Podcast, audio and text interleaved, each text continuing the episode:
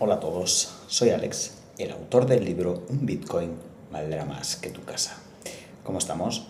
En el capítulo de hoy, eh, que por cierto te saludo desde el Mediterráneo español, eh, estamos aquí a 18 grados y no está nada mal para acabar de empezar la primavera. Eh, la verdad que me pone muy, muy de buen humor el clima. poder ver luz solar todos los días, cosa que, que, no es tan habitual en el norte de España, de donde soy originario y donde paso muchas temporadas en el año. Pero bueno, vamos a, Bitcoin. ¿no?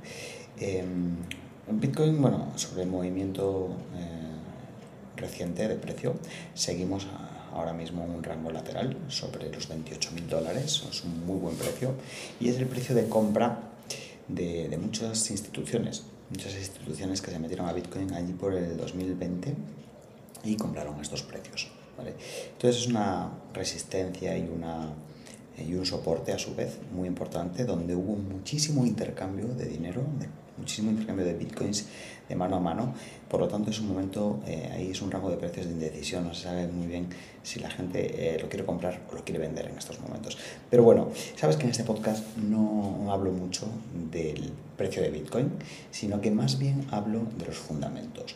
Entonces hoy quiero traerte una reflexión, una reflexión que me parece súper interesante y es cómo los países pueden empezar a beneficiarse al eh, aceptar Bitcoin o al mm, eh, eliminar ciertos impuestos por la compra, venta o por la generación de rendimientos eh, de capital mobiliario en las criptomonedas y en especial Bitcoin. Em, tenemos el gran ejemplo de El Salvador, que no solo por Bitcoin, sino pues por las políticas pues la verdad que un poquito drásticas y autoritarias de su presidente, ha logrado que se haya convertido en el país con la tasa de homicidios más baja de toda América, cuando era el país más inseguro hace menos de un año. Em, luego además aceptó Bitcoin como moneda de curso legal y esto no es un paso que, que, haya sido determinante porque no mucha gente lo está utilizando, pero sí ha atraído a, a muchas eh, personas, a mucho turismo, turismo sobre todo de este sector que, que, pues que soñamos ¿no? con que se pueda utilizar este dinero como, como un método de intercambio válido y aceptado en cualquier sitio.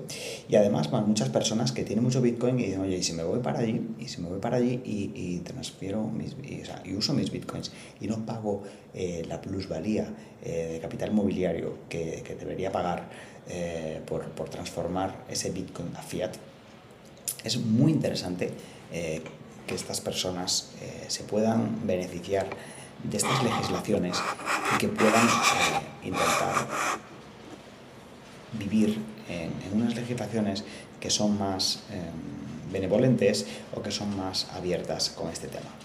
Pues bien, ¿qué ocurriría si otros países de la región o incluso de Europa se convierten en hubs donde Bitcoin puede ser aceptado y por lo tanto atraer a tantas y tantas personas que estamos en este ecosistema, que creemos en un mundo mejor, que creemos en que Bitcoin es una reserva de valor y que queremos poder utilizarlo, por supuesto, para intercambiar sin tener que pasar por eh, eh, entes centralizados y por no hablar de otro tema que puede afectar mucho, que es que estos países que aceptan Bitcoin como método de pago de impuestos o como, eh, o como moneda de curso legal simplemente, donde ellos pues, pueden tener sus reservas en Bitcoin, pues pueden hacer lo mismo que hacemos muchas de las personas, ¿no? que es res resguardar el poder adquisitivo y tener eh, un hedge, un, una cobertura ante la inflación y ante el riesgo de moneda de, de, de fiat, que la verdad que, que, que esto, eh, por ejemplo, el país de El Salvador no puede controlarlo ya que no tiene un banco central.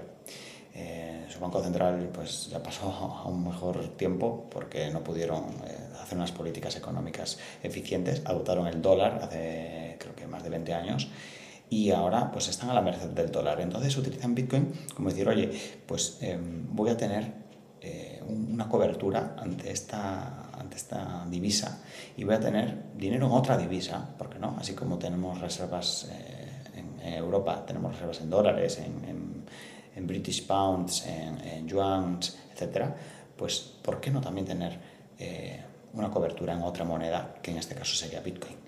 Eh, los gobiernos, eh, si tienen esto, pues pueden utilizarlo como te digo, eh, tanto como cobertura eh, contra las devaluaciones de su propia moneda, como una especie de especulación, es decir, si sube mucho Bitcoin, pues podrían liquidarlo y podrían acometer obras, acometer infraestructuras dentro de sus países o incluso si lo tienen como moneda de curso local podrían pagar a esas empresas constructoras, a esos proyectos de infraestructura con el propio Bitcoin. ¿No? Entonces, pues la verdad que... Em, como, como, sabes, todos eh, los que estamos aquí creemos que Bitcoin es una cobertura contra la devaluación y la inflación porque históricamente en los 14 años que conocemos la moneda se ha convertido en una gran reserva de valor, no en el corto plazo, pero sí en el largo plazo. Nadie que haya comprado Bitcoin hace cuatro años eh, actualmente ha perdido dinero. Por lo tanto, eh, si estás resguardando eh, tu poder adquisitivo, pero tienes que ser paciente y tener claro los ciclos que tiene la política monetaria de Bitcoin, que son cada cuatro años, recuerda el halving, cada cuatro años.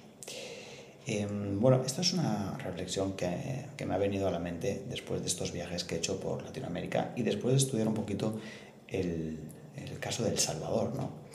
El caso del Salvador para mí es, es un claro éxito mm, de cómo la gestión de un país pequeño con, con, unas políticas muy claras y con un marketing, porque realmente esto de adoptar Bitcoin como curso legal, como moneda de curso legal, ha sido marketing también.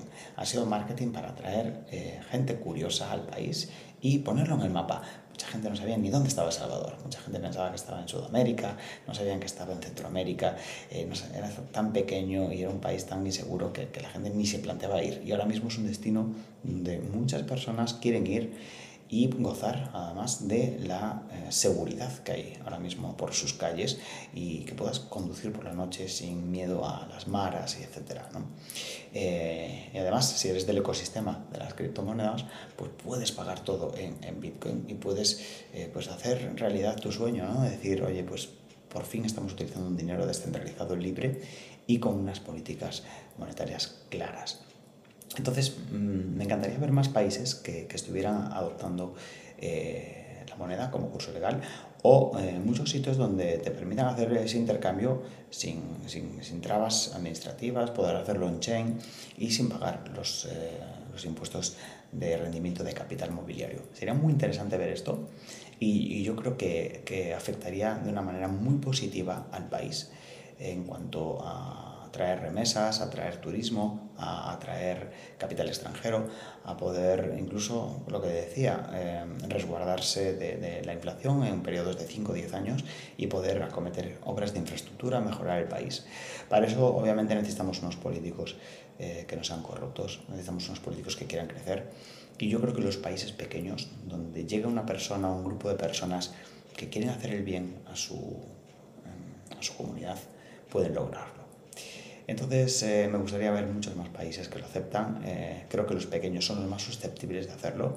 Por ahí decían que Honduras podría hacerlo, pero al final creo que el Fondo Monetario Internacional pues eh, ejerció presión para que no lo hicieran y quizá no tienen las mismas convicciones y no lo tienen tan claro como lo tiene el, gobierno de Nayib Bukele en El Salvador pero quizá por regiones, ¿no? Quizá algún estado de Estados Unidos, algún estado federal de Alemania mmm, o, o, algunas ciudades eh, turísticas que tengan una legislación que les permita poder meter mano a, estas cosas y eh, utilizar Bitcoin como reclamo. Y, la verdad que yo creo que les podría ir muy, muy, muy bien.